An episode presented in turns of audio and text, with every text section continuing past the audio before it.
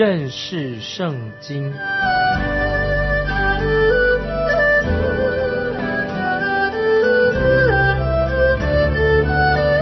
认识上帝的话，把上帝的话带到全世界。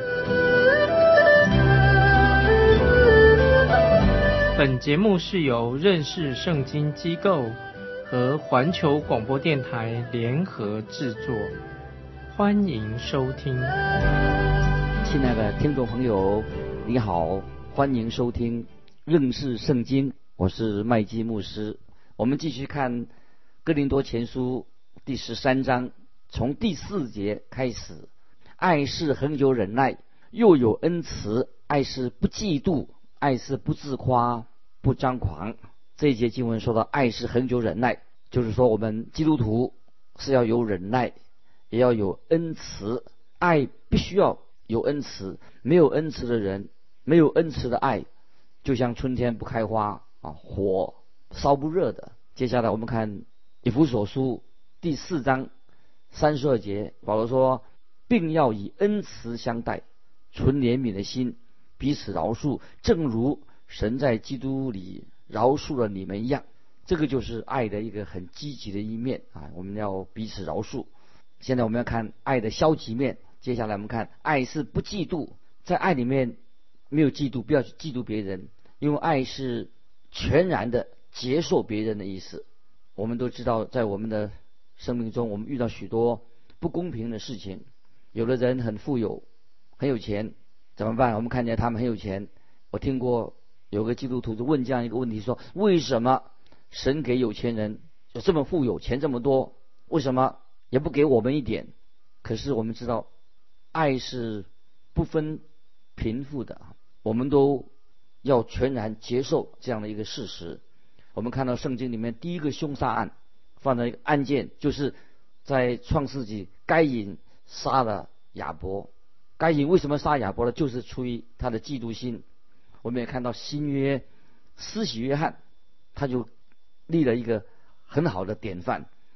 当主耶稣开始出来传天国的福音的时候，很多人就欢迎耶稣。可是施洗约翰对耶稣一点嫉妒心都没有，反而施洗约翰说：“他必兴旺，我必衰微。”所以，当我们想到我们个人的机遇啊。不一样，每个人的侍奉也也不同，并且我们也应当想到主耶稣在约翰福音二十一章二十二节，耶稣曾经对彼得所说的话。彼得他有点有一个问题，好像他看了好像不不顺眼不顺心。耶稣怎么对彼得说呢？耶稣说：“我若要他等到我来的时候，与你何干？你跟从我吧。”所以有一位啊学者这样说：嫉妒啊。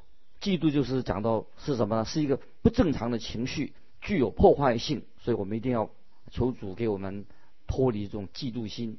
另外有一个典范就是旧约圣经里面的约拿丹，他他爱大卫，他的对大卫没有嫉妒，虽然他自己也是王子，他知道神拣选大卫要取代他来做王，他一点都不嫉妒大卫。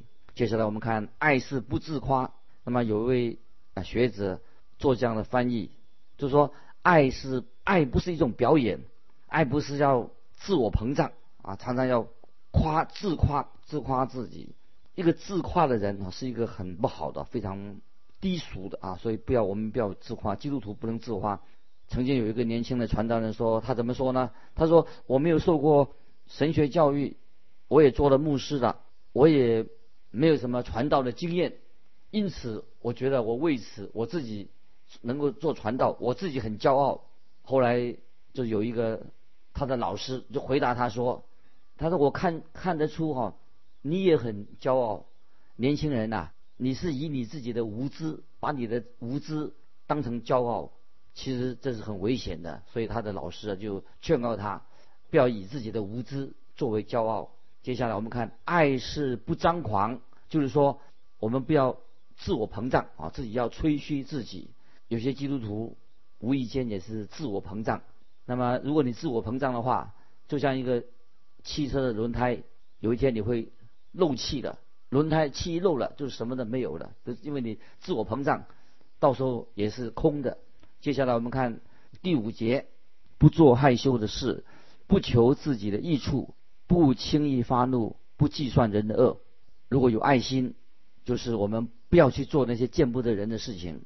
也就是说，我们不要做一个古里古怪的人。基督徒啊，不应该是一个怪里怪气的人哦，那个行动很怪异。在彼得前书第二章九节啊，论到这个神的选民，就是那个神的选民应该是什么样子的？当然，那个神的选民应该很有礼貌的啊，不是很粗鲁的，行事为人啊，不要奇里奇怪的。可惜今天有些基督徒啊的行动很古怪，很古怪，所以我们要避免这些事情，求主帮助。那么接下来说，爱是不求自己的益处。什么叫做不求自己的益处呢？就是你你要爱人的话，你要。醒察你的动机，你要问你自己，你为什么要做这件事情？在我自己传传道多年退休之后，我也常常自我反省。那么我是反省说，我自己为什么要出来传福音？我的动机是什么？我所做的一些事情是不是真正的是为了荣耀基督？这在这里也告诉我们在哥林多前书十三章，爱的啊是一种服侍这个秘诀，因为你没有爱，你就不能够去服侍别人。那么接下来说，爱是不轻易发怒，就是我们不要基督徒不要有很坏的脾气啊，常常得罪人。一个常常容易发怒的人，被容易激怒的人，就是一个不好的啊。这个我们要除掉，求神怜悯，除掉这个不好的习惯。也许今天你我，我们可能都有这种的习惯啊，这不好的习惯，容易发脾气，不够忍耐。接下来说，爱是不计算人的恶。我们看到有人啊喜欢说闲话。这些人实在是不应该，令人很难过。说说别人的闲话，有的人我们看到他喜欢在鸡蛋里面挑骨头，所说的话常常是伤人的哈，说伤人的话，这句话基督徒我们不应该讲。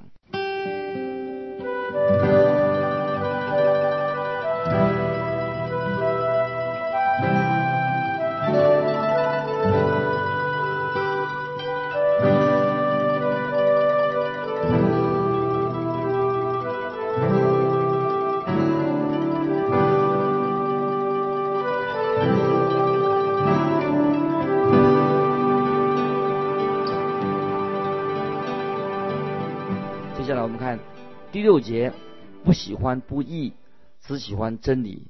那么，什么能够让一个人啊内心快乐起来呢？到底是好事会让你快乐的，还是你做坏事会让你快乐的？如果你听见你不喜欢的人他遇到困难，他倒霉了，你会不会因为而且觉得心里很高兴，幸灾乐祸？或者说你看到你的敌人在受苦了，会不会心里面心同感受？或者说你活该啊？就是心里面会不会有同情心啊？接下来我们看第七节：凡事包容，凡事相信，凡事盼望，凡事忍耐。包容什么意思呢？包容是有保护的意思，要保护别人。凡事相信什么意思呢？就是我们不要随便轻信，轻信别人所说的话，要查证事实，不要随便就啊别人讲什么就信什么，而是说爱是不要用一种怀疑的眼光来看别人啊，好像看每个人都不是好人。总是不信任别人所说的话，用怀疑的眼光来看人，这也是不好的。接下来我们看到，爱是凡事盼望，这个意思说，爱啊，就是使我们是做一个很乐观的人。爱是让我们做凡事都会忍耐，就是在试炼当中，仍然啊，我们仍然站立着稳，仍然做一个坚强的人。所以在哥林多前书十三章谈到这爱啊，不是抽象的，是很实实在的，是一个具体的。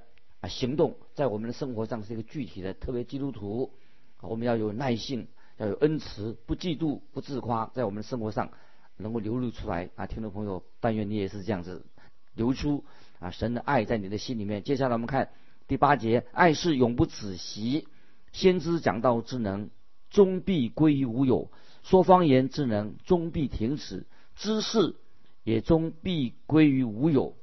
啊，这里说到只有爱是永不止息的。在这一十三章这一章里面，最后这句话说：“如今长存的有信、有望、有爱，这三样，其中最大的是爱。”听众朋友，爱是永久的、长存的。我们也知道，爱是超越的时空，爱会一直到超超越了永恒。爱是不会死的，爱是不打不会败的，不败的。爱是不会令人失望的。那么爱就像是继续能够一直下去。可是有些所谓的激情的爱，也许像像着烧的河捆一样，不久以后就变成灰的。可是爱，神的爱是永远长存的。所以我们看到今天啊，男女之间的离婚率非常的高，就是这是个原因，因为心里面没有爱，他们的爱不是永结同心。但是神的爱是天长地久，是永恒的。神的爱太奇妙了，感谢神啊！神爱我们的爱超越时空，直到永恒。基督在基督里面的爱是永不止息的。我们感谢神，基督总是要爱他自己的，而爱我们，他赦免我们。就算今天我们对我们的信仰有疑惑，但耶稣基督仍然是爱你。也许我们曾经犯过大罪，但是神仍然爱我们，因为没有任何事情能够阻挡神来爱我们。那今天如果有的人他管教他自己的孩子，曾经这样说，他管教孩子的时候说，对孩子说。神不爱你的，其实这是不对的哈。我们对孩子说，不要说啊，神不爱你的，因为他犯了错。也许像主义学啊，教会里面的小朋友小顽童很顽皮。如果老师对这些小朋友说，你再不乖啊，神就不爱你了。我以前也曾经也也是会这样教小孩子啊，你不乖，神就不爱你的。其实神不会不爱我们，神的爱啊总是存在的。虽然啊，我们是罪人。啊，神的爱对我们的爱没有改变啊！当然，我们在神面前要悔改，神的爱是要带领我们啊悔改。接着看第八节，第八节，先知讲道之能终必归于无有，因为先知所做的预言已经应验了，已经变成历史了，已经不再是预言了。说方言之能终必停止，知识也必归于无有。我们也知道，现在我们有新的电脑，新的电脑。新的出来的，那么旧型的电脑现在是不用了，所以今天的科技就会被明天新发明的科技所取代的。虽然我们知识不断的进步，但是知识也必啊终必归于无有。接下来我们看第九、第十节，我们现在所知道的有限，先知所讲的也有限，等那完全的来到，这有限的必归于无有了。保罗继续教导我们关于爱，自己爱的功课是什么？我们看十一、十二节。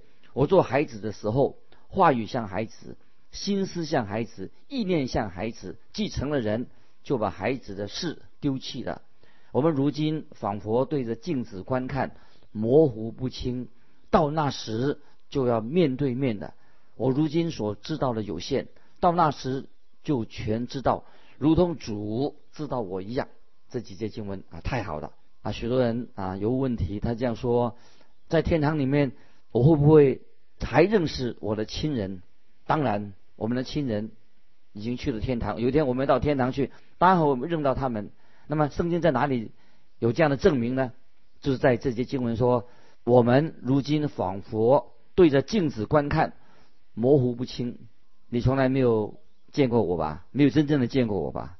你所看到的，就是说你看到我是看到我穿上衣服的我，好像我穿的穿的衣服很整齐。其实你没有真正的看见我这个人，看到我里面，我也没有见过你。所以我们今天可以说，我们如今仿佛对着镜子观看，模糊不清。但到那时就面对面的，所以我们可以这样说：我从来没有真正的见过你，也许你也没有见过我，也许我知道你。某一部分我知道，也许有一天将来我们都可以彼此认识的。那么有一位圣经的学者啊，曾经这样说：有一天我们去到天堂以后，我们会看到我们的亲人吗？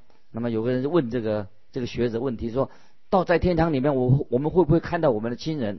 这位学者就回答说：一定会看到我们的亲人，有一天会看到。而且当在天堂里面，你要看到你的亲人，比在地上所见到的。好的太多太多了，所以我们已经有了新的身体啊，新的生命在天堂里面，我们能看到比现在在地上所看到的人所看到的好的太多的。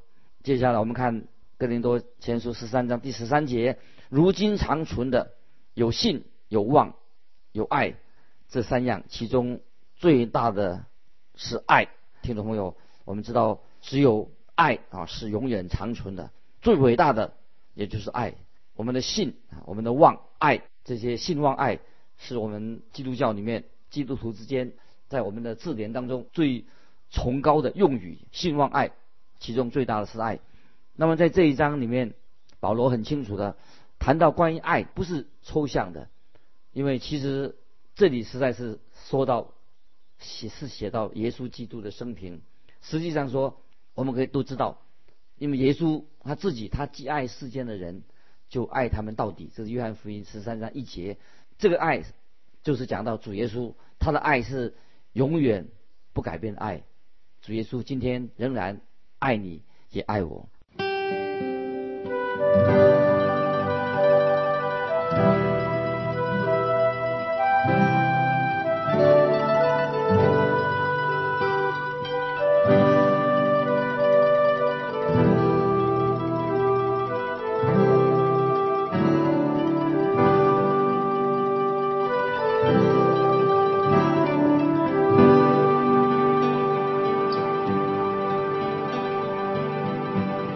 接下来我们要进到第十四章《哥林多前书》第十四章，我们来看第一节。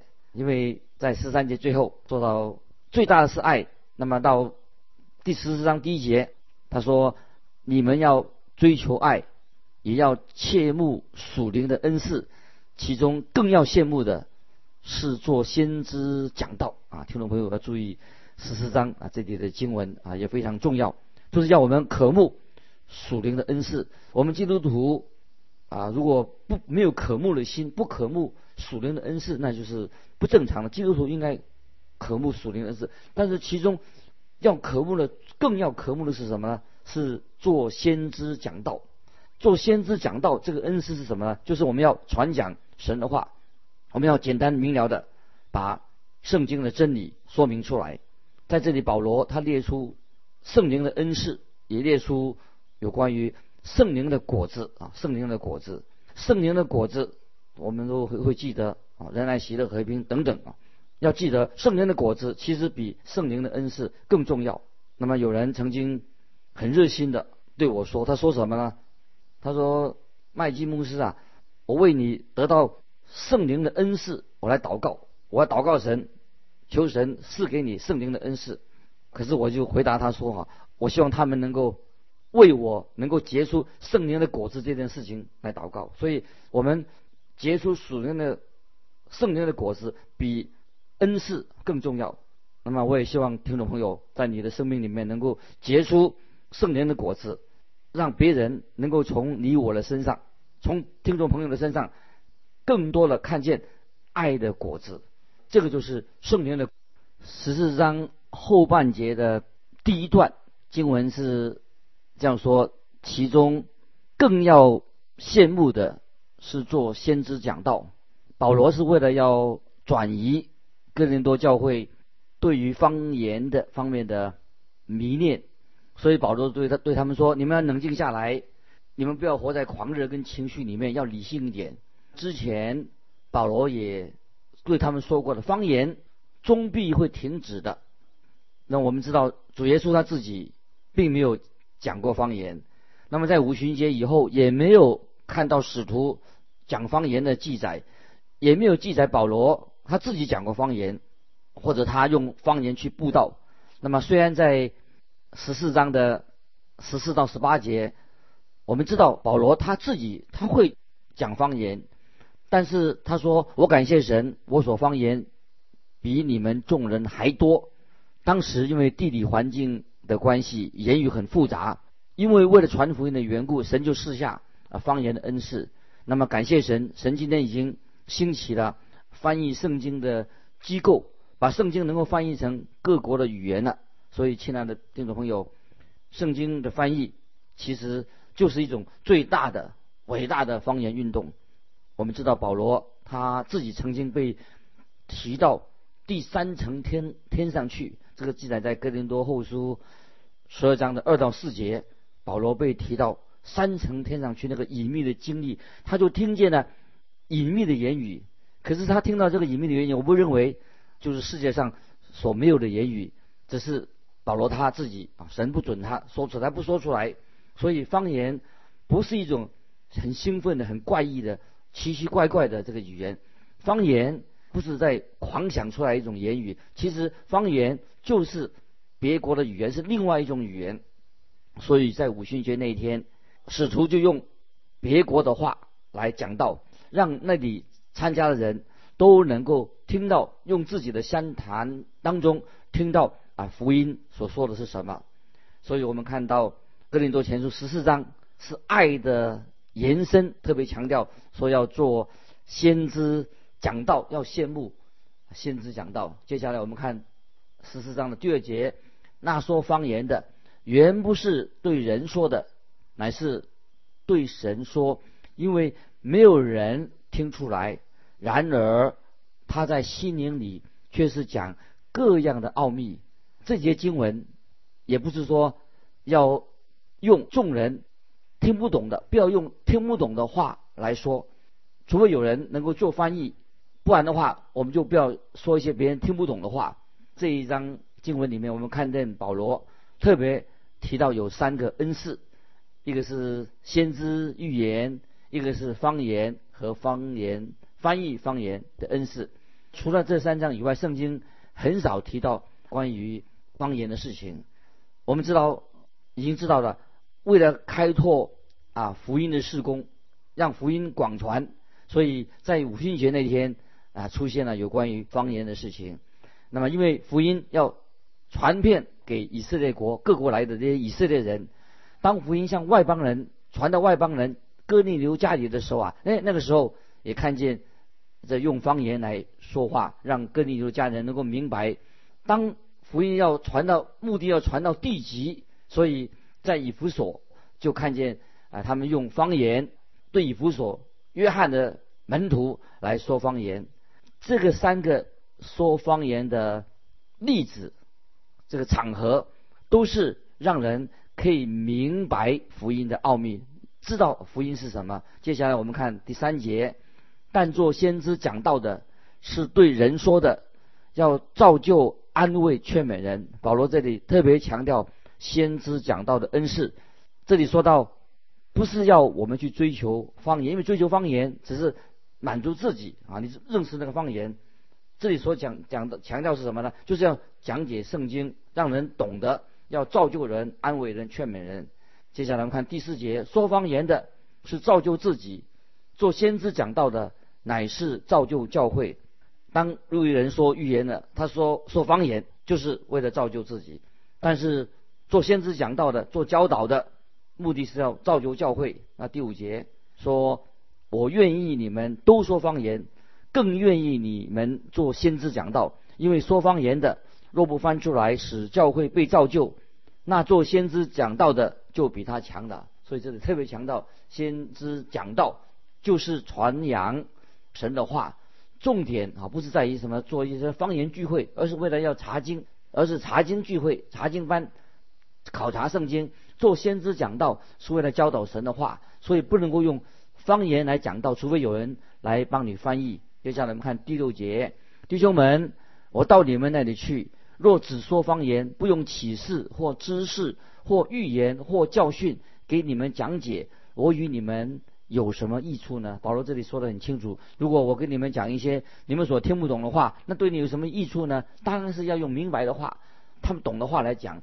接下来我们看第七到第八节，就是那有声无气的物，或箫或琴，若发出来的声音没有分别，怎能知道所吹所弹的是什么呢？若吹无定的号声，谁能预备打仗呢？这里举个例子说啊，让我来吹号，今天我来吹号，但是我自己根本不懂得这个号的乐谱，也没有自己，我的耳朵也不灵光，吹出来的声音不过就是噪音而已。所以这里提到说，若吹无定的号声，谁能预备打仗呢？就是这个号角的声音，要吹号是为了打仗用的，因此吹号的声音是有意义的。接下来我们看第九节，你们也是如此，舌头。若不说容易明白的话，怎能知道所说的是什么呢？这就是向空说话了。听众朋友，保罗说这里说的很清楚，就是我们要把福音的信息要把它讲清楚，要说的明白，让人能够啊听得懂，不是说一些别人听不懂的话。接下来我们看十到十二节，世上的声音或者甚多，却没有一样是无意思的。我若不明白那声音的意思，这说话的人必以我以我为话外之人，我也以他为话外之人。你们也是如此。既是切慕属灵的恩赐，就当求多得造就教会的恩赐。我们看到世界上有许多的不同的语言。要沟通的时候，要用别人能够懂的语言跟别人沟通。如果你在教会里面用一些大家不懂的话语，那怎么能讲到给大家听呢？又怎么能够造就人呢？啊，这一点我们听众朋友啊都要很明白啊，知道今天我们要啊装备自己，要传福音，要说一些让别人能够明白的话语，能够把福音传开。啊，时间的关系，今天。求神继续带领我们，让我们明白哥林多前书十三章、十四章所教导重要的属灵的真体。啊，听众朋友，如果你有疑问，呃，有信仰生活上需要跟我们分享的，欢迎你寄信寄到环球电台认识圣经麦基牧师收。愿神祝福你，我们下次再见。